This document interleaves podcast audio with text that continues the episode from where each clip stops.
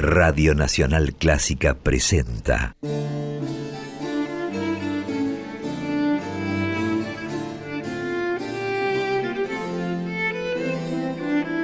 Clásica en La.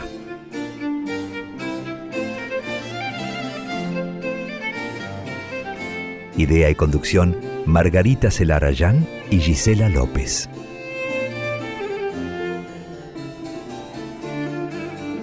Hola, ¿cómo están? Comenzamos Clásica en La, este espacio que cada jueves a partir de las 18 dedicamos en la 96.7 a compartir historias, creaciones, trayectorias de compositoras y también de directoras de todos los tiempos. Somos dos las encargadas de este espacio, yo soy Margarita Celarayán y mi compañera, mi socia, mi coequiper es Gisela López. Hola Gise, ¿cómo estás? Hola Margarita, hola a cada oyente de nuestro programa de música clásica con perspectiva de género, esta propuesta de dos horas semanales a través de la FM 96.7 desde Buenos Aires, en Argentina, y claro, Clásica en la como podcast también, a través de las plataformas de iTunes y en Spotify. Y en las redes, sabes que nos puedes buscar como arroba en la clásica. Dicho esto, el material para hoy se inicia con un viaje, como hacemos siempre, a cargo de nuestra productora general Margarita Celarayán. Y hoy cómo aglutinamos esas voces, como digo yo entre comillas,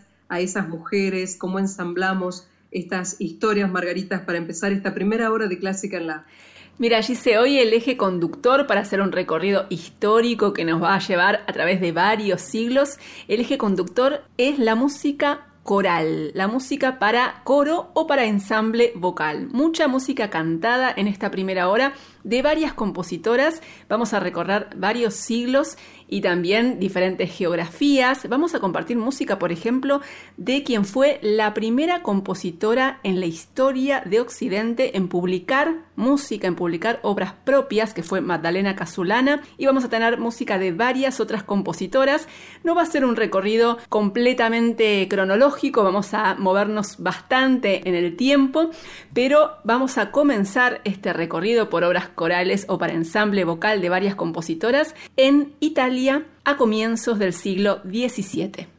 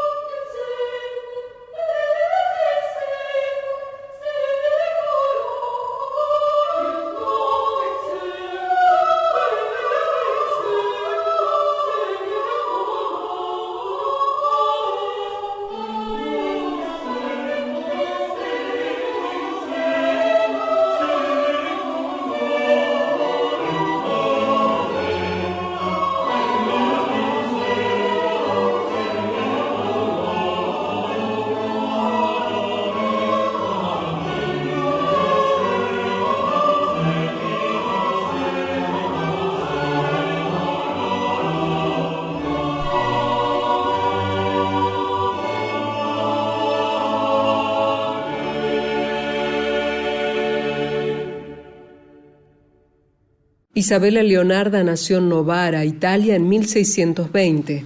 No se sabe demasiado de su vida, pero podemos suponer que recibió una educación esmerada y que esa formación incluyó clases de música.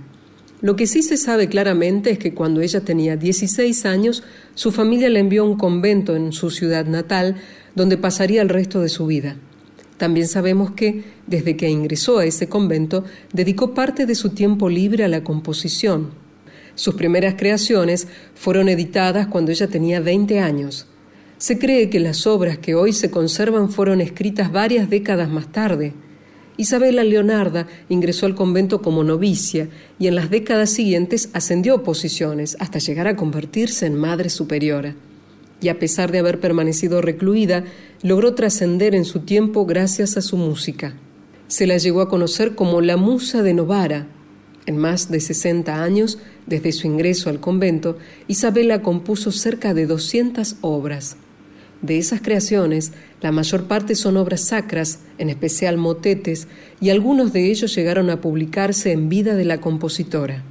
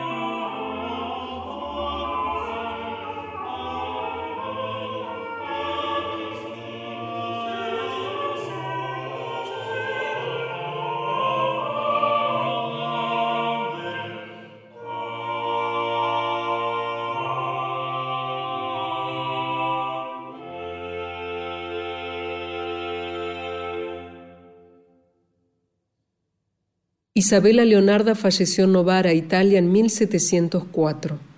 También en Italia vivió otra gran compositora, Maddalena Casulana, quien en la segunda mitad del siglo XVI se convirtió en la primera mujer en publicar una obra musical en la historia de Occidente.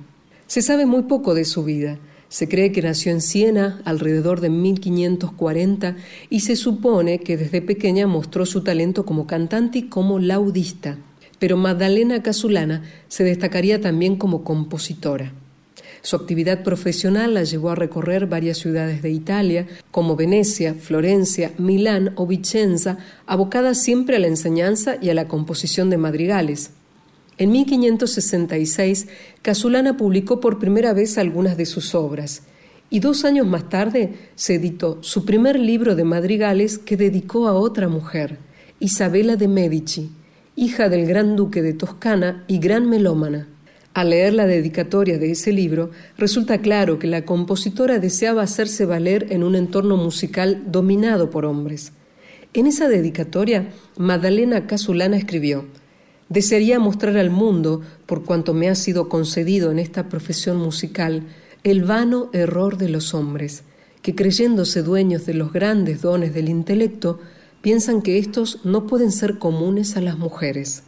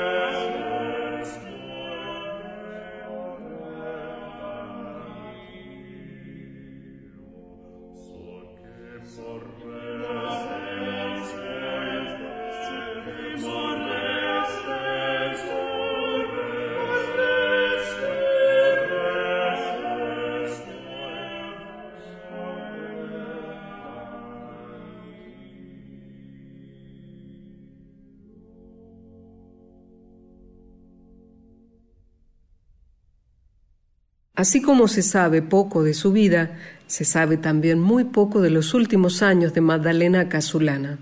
Se cree que falleció en Vicenza, Italia, hacia 1590. Tres siglos más tarde, en 1893, en París, nació otra gran compositora, Lily Boulanger.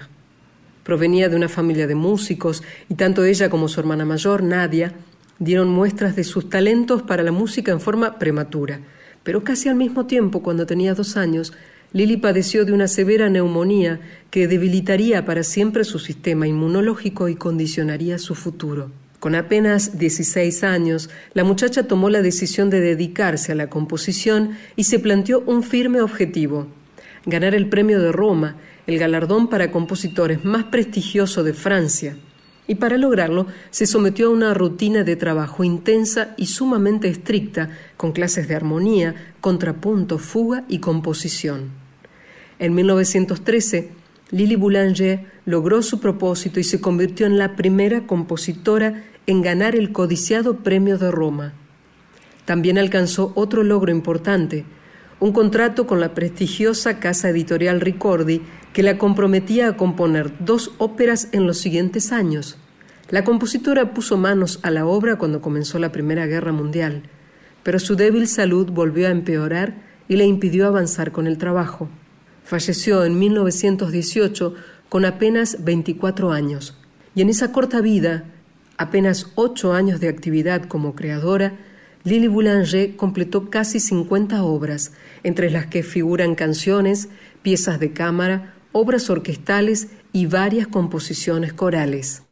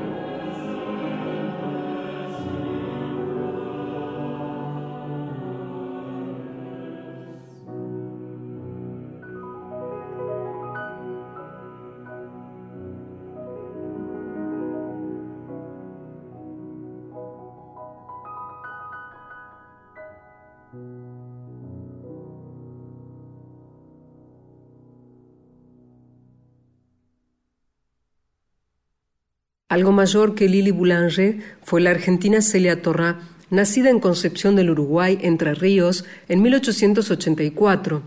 Se destacó inicialmente como violinista, estudió en la ciudad de Paraná, luego en Buenos Aires y en 1909 continuó su formación en Bélgica y en Hungría, donde la Corporación Académica Húngara le otorgó el título de virtuoso del violín.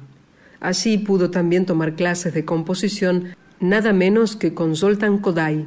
En 1919, una nueva beca le permitió continuar con sus estudios de composición en Francia, actividad que alternó con algunas presentaciones como violinista en Suiza y también en Alemania. Después de ese extenso periodo de formación en Europa, Celia Torrá volvió a su país, la Argentina, y emprendió una amplia actividad como violinista, como docente y como compositora. En 1938 recibió el premio del Salón Nacional de Música Argentina por una de sus obras y en 1949 se convirtió en la primera mujer en dirigir una orquesta en el Colón, en un concierto con obras de compositores argentinos. Celia Torrá tenía un fuerte compromiso con la democratización del acceso a la música y con la generación de oportunidades de desarrollo para otras mujeres. Creó y dirigió la Asociación Coral Argentina y la Asociación Sinfónica Femenina. Dirigió también el coro mixto de la fábrica Philips que integraban obreros de la empresa.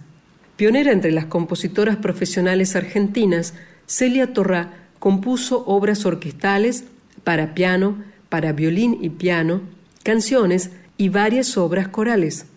Falleció en Buenos Aires en 1962.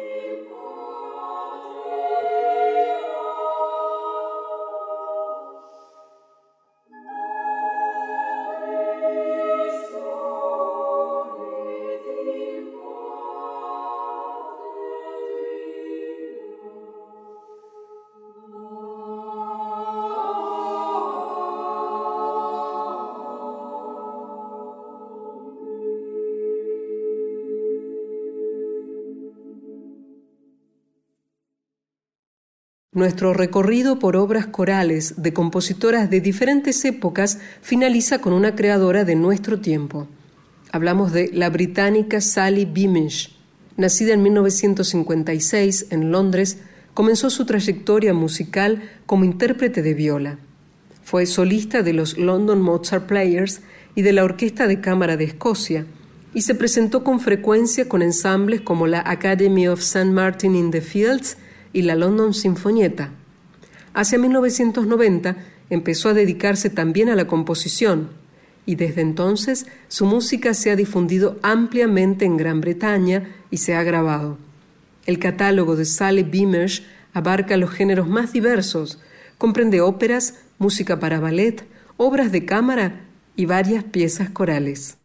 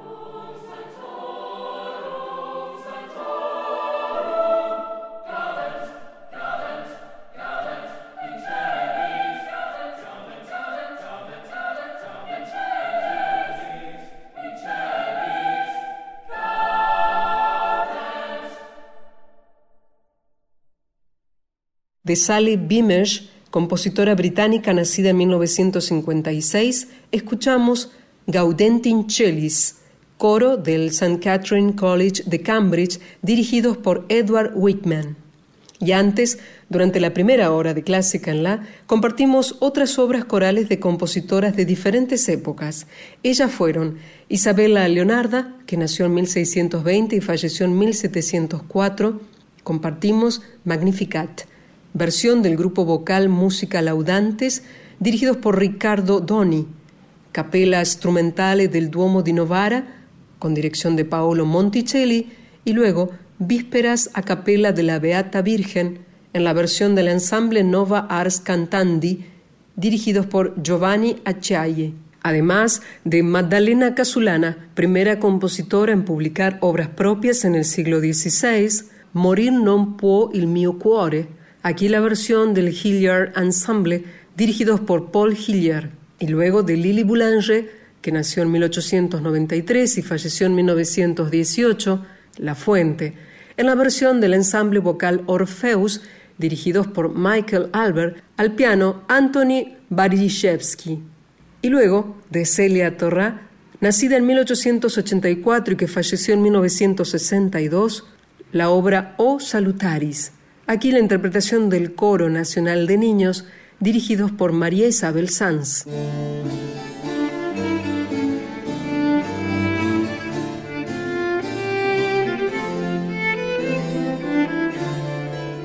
Esta ya es la segunda parte de Clásica en la. Mi nombre es Gisela López y sabes que con Margarita Celarayán creamos este programa de radio de dos horas de duración en forma semanal cada jueves aquí en la FM 96.7 Nacional Clásica y nos estás escuchando de esta forma o como podcast en forma directa o a través de ese sistema vía streaming en las plataformas de Spotify o de iTunes. 24 48 horas después ya tenés el material de los jueves subido a estas plataformas para que puedas escucharlo cuando vos quieras, como puedas y a través del sistema que más te sea útil para vos. Dicho esto, invitarte también a que consumas y veas nuestras redes sociales, sobre todo en Instagram, donde tenemos este ida y vuelta con nuestros oyentes y aquellas eh, mujeres músicas que también nos anticipan los eventos que se están generando en todo el mundo y que tratamos de plasmar de alguna forma nuestras redes sociales, en Facebook, en Twitter también, pero sobre todo en Instagram. ¿Cómo nos encontrás si es la primera vez que nos estás escuchando? Busca arroba en la clásica, arroba en la clásica, todo junto minúscula, y así nos encontrás en estas tres redes sociales. Sobre todo, como te dije antes, en Instagram tenés la posibilidad de acceder a información, a eventos, a detalles que no vamos a tener en nuestro programa y que los estamos plasmando allí y también a aquellas posibilidades de conectar con otras músicas y músicos que también siguen nuestras redes sociales. Hecha esta invitación, decirte que estamos de festejo porque hace pocos días, el 24 de octubre, Sofía Gubaidulina, una de las más importantes compositoras de nuestro tiempo, cumplió 90 años. Desde Clásica en La celebramos su cumpleaños y lo vamos a hacer con algo de su música en este inicio de esta segunda hora del programa. Claro, Margarita vendrá con más información, nos contará más detalles sobre esta vida tan grandiosa de esta compositora. Compartamos ahora de Sofía Gubaidulina algo de su música. El tambor, de juguetes musicales, la interpretación en el piano de Beatrice Rauch.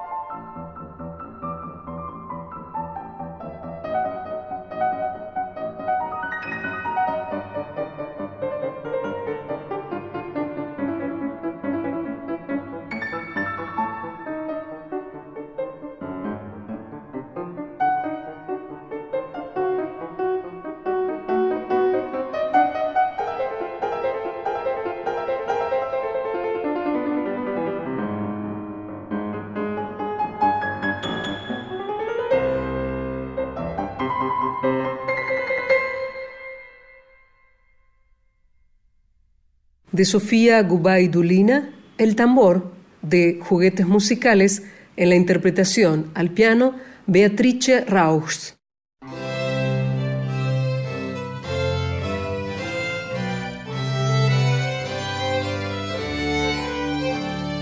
Y como anticipaba recién Gisela López, vamos a dedicar la primera parte de esta segunda hora de clásica en la de hoy a una gran figura del panorama de la música contemporánea que es Sofía Gubaidulina, porque hace muy pocos días, el 24 de octubre, cumplió 90 años. Sofía Gubaidulina nació en 1931 en Chistopol, que es una localidad tártara en Rusia, egresó del Conservatorio de Kazán, después estudió en el Conservatorio de Moscú y hacia la década del 60 empezó a dar a conocer sus composiciones.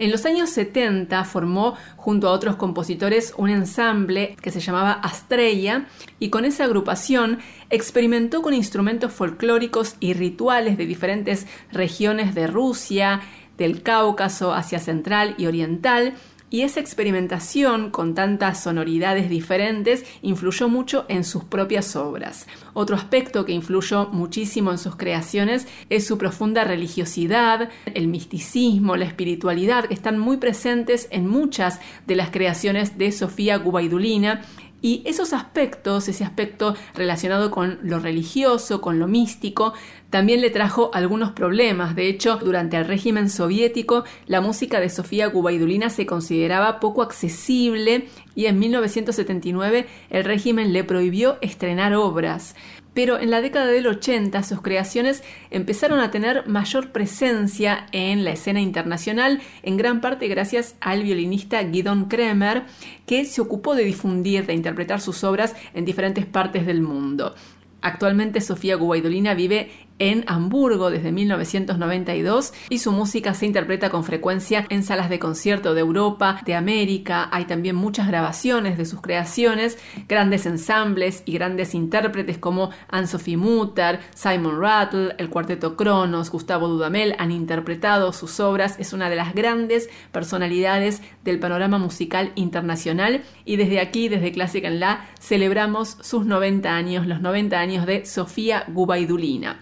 Vamos a escuchar de ella el final de su concierto para viola y orquesta, interpretado por Yuri Bashmet en viola, junto a la orquesta del Teatro Marinsky de San Petersburgo, dirigida por Valery Gergiev.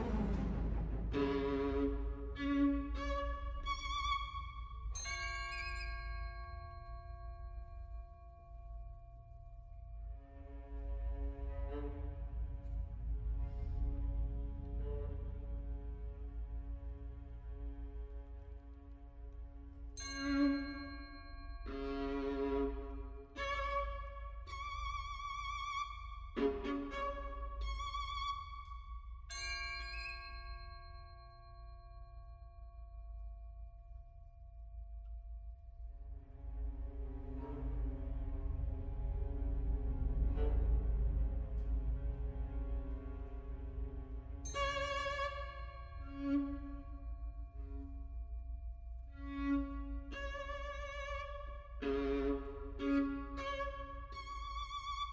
you.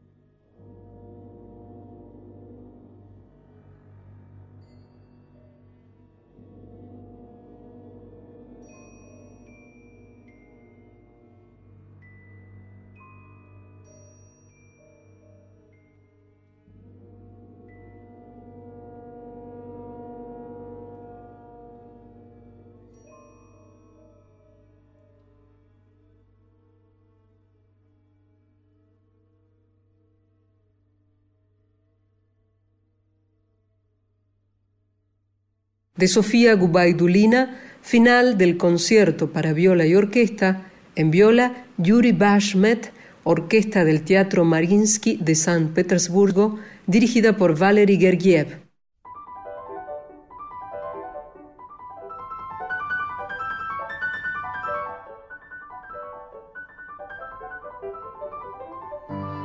Seguimos en Clásica en la hasta las 20 por la 96.7 y ahora vamos a compartir música de un disco que se editó hace muy poco que se llama The Polish Violin, el violín polaco, volumen 2, editado por el sello Chandos. Es un disco que grabó la violinista Jennifer Pike con obras de Karol Szymanowski y de dos compositoras, Grażyna Basevich y Poldowski, que era el seudónimo que usaba Irene Regin Wieniawska. Vamos a escuchar algo de este álbum y vamos a empezar por Grajina Basevich, que es una compositora que ya ha estado presente en otras ocasiones en Clásica en La. Además de compositora, fue una muy destacada violinista. Es la compositora más importante que ha dado Polonia. Vivió entre 1909 y 1969 Estudió en Varsovia, en el conservatorio y en la universidad de esa ciudad y también estudió composición nada menos que con Nadia Boulanger en París, la gran pedagoga y maestra de tantos grandes compositores. Durante un tiempo, Grajina Basevich combinó su actividad como violinista y como compositora, se presentó en salas de diversas ciudades de Europa, pero en 1953 decidió dedicarse por completo a la composición y dejó una producción muy variada, un catálogo que incluye obras de cámara, música para piano, sinfonías, conciertos, canciones, cantatas, ballets y también, por supuesto, dado que ella era violinista, compuso obras para violín. Lo que vamos a escuchar es una pieza breve, es el Capricho Polaco para violín solo de Grażyna Basevich por Jennifer Pike, una de las obras incluidas en este segundo volumen del disco The Polish Violin, el violín polaco.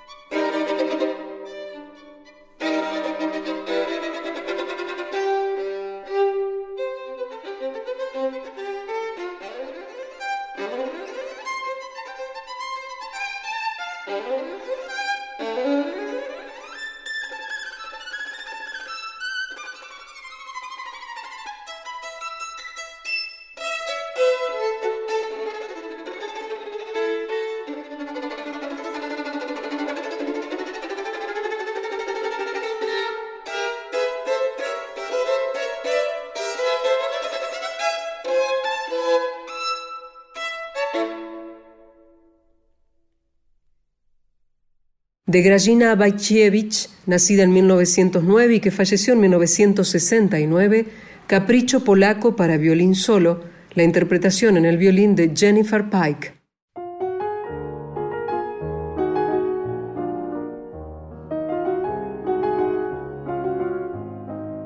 Estamos en Clásica en La compartiendo música de un disco que se editó hace muy poco que se llama The Polish Violin, el violín polaco, volumen 2, un disco obviamente con música para violín de compositores polacos, un compositor en realidad que es Szymanowski y dos compositoras. Recién escuchábamos una pieza breve de Grażyna Basevich y ahora vamos a compartir música de Poldowski que era el seudónimo que utilizaba Irene Regine Wieniawska. Hace algunas semanas compartimos algo de música de ella, unas canciones. Ella había nacido en Bruselas en 1879 y era la hija menor del famoso violinista y compositor polaco Henryk Wieniawski. Poldowski estudió en el Conservatorio de Bruselas, tuvo actividad como pianista y empezó a publicar canciones cuando era todavía adolescente.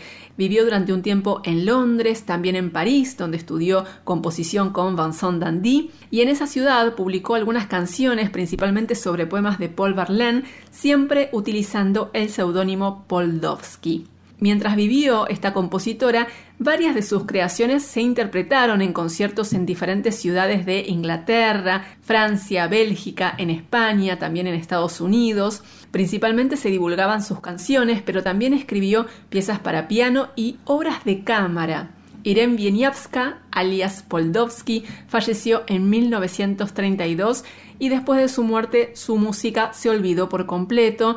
Recién en los últimos años empezó a ser rescatada, sobre todo sus canciones. Hay un disco del contratenor Philip Jaruski que incluye algunas de sus canciones, por ejemplo, y ahora en este disco que estamos presentando se grabó su sonata para violín y piano. Así que vamos a escucharla, esta sonata para violín y piano en re menor de Irene Regine Wieniawska conocida como Poldovsky, que vivió entre 1879 y 1932, Jennifer Pike en violín y Peter Limonov en piano.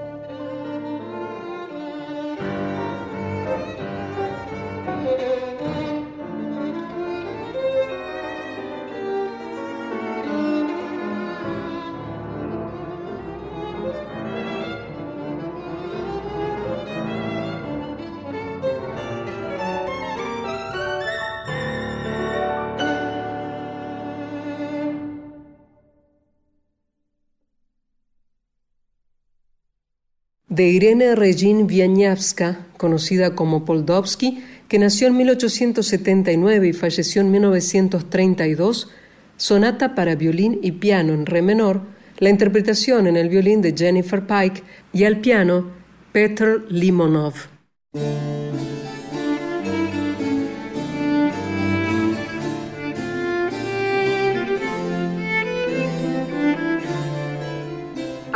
Fue otro programa de Clásica en la Margarita.